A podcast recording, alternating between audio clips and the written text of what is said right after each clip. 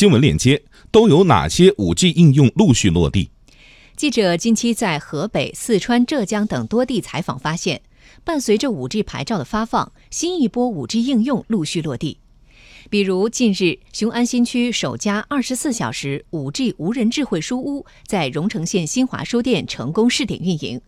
读者进行网上阅读时，下载速率较有线宽带接入提升近十倍。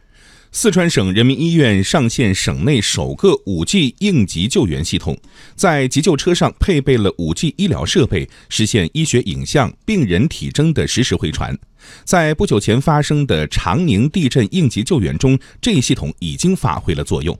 借助 5G 网络，智慧工厂也成为现实。中国联通与嘉兴恒美联合打造了 5G 加边缘云智慧工厂。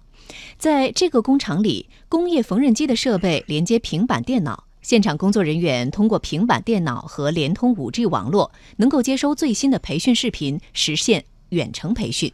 中国电信携手福州市公交集团，打造了福建省内第一条 5G 智慧公交线路，乘客通过 WiFi 接入，可以体验流畅的宽带网络，车上还装有高清电视供乘客点播。